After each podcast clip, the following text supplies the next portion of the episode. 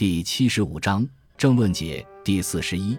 子游问于孔子曰：“夫子之疾言子产之惠也，可得闻乎？”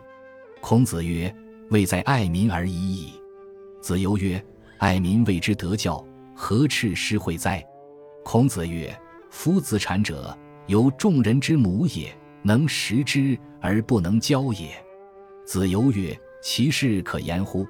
孔子曰：“子产以所乘之车继东射者，是爱而无教也。”译文：子游问孔子说：“老师，您极力称赞子产对百姓有恩惠，可以说来听听吗？”孔子说：“他的恩惠在于爱民而已。”子游说：“爱民就是以德教化他们，何止是施与恩惠呢？”孔子说：“子产啊，就像是众人的母亲，能给他们食物，而不能教育他们。”子游说。这方面的事例可以说说吗？孔子说：“子产把自己的车给冬天涉水过河的人坐，这只是爱护而没有教化。”哀公问于孔子曰：“二三大夫皆劝寡人，使龙敬于高年，何也？”孔子对曰：“君之及此言也，将天下十赖之，岂为鲁哉？”公曰：“何也？其意可得闻乎？”孔子曰。昔者有于是贵德而上耻，夏后是贵爵而上耻，殷人贵富而上耻，周人贵亲而上耻。于夏、殷、周，天下之圣王也，未有宜年者焉。年者贵于天下久矣，次于世亲。是故朝廷同爵而上耻，七十丈于朝，君问则喜；八十则不是朝，君问则就之，而替答乎朝廷矣。其行也坚而不并，不错则随。斑白之老不以其任于路，而替达乎道路矣。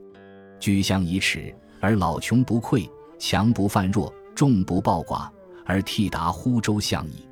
古之道，五十不为殿役，班秦龙之长者，而替达乎搜受矣。军旅五十，同列则上耻，而替达乎军旅矣。夫圣人之教孝悌，发诸朝廷，行于道路。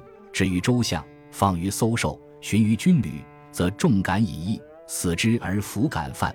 公曰：“善哉！寡人虽闻之，弗能成。”译文：哀公向孔子请教说：“几位大夫都劝我，要我很好的敬重老年人，这是为什么呢？”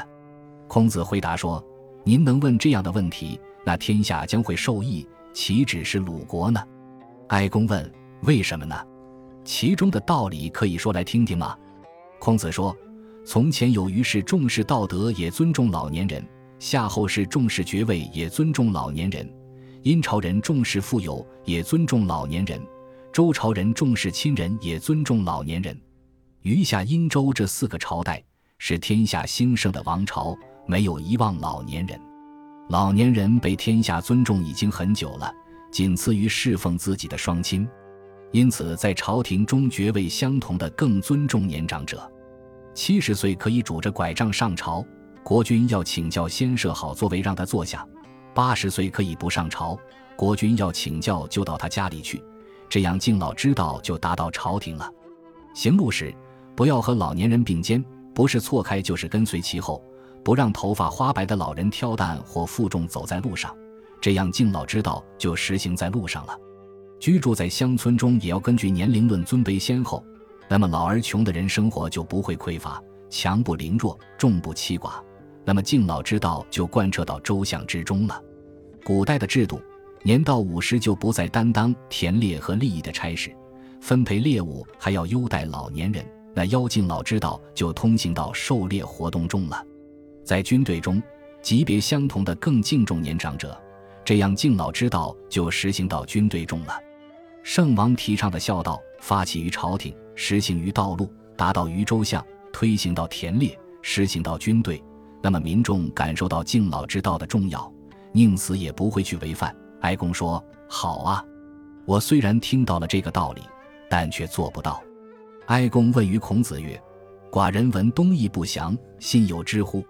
孔子曰：“不祥有五，而东夷不与焉。夫损人自义，身之不祥。”弃老而取幼，家之不祥；世贤而任不孝，国之不祥；老者不教，幼者不学，俗之不祥；圣人弗逆，愚者擅权。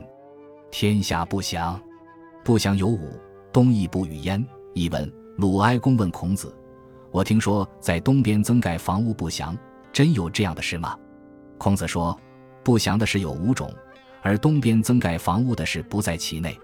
损人利己，这是自身不祥；抛弃老人而只爱子女，这是家庭不祥；放弃贤人而任用不孝，这是国家不祥；老者不教育后代。”幼者不努力学习，这是风俗不祥；圣人隐居不出，愚蠢的人擅政专权，这是天下不祥。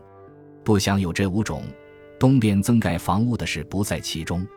孔子是季孙，季孙之宰业曰：“君使求嫁于田，将与之乎？”季孙未言。孔子曰：“吾闻之。君取于臣，谓之取；与于臣，谓之赐。臣取于君，谓之假。”与于君谓之献。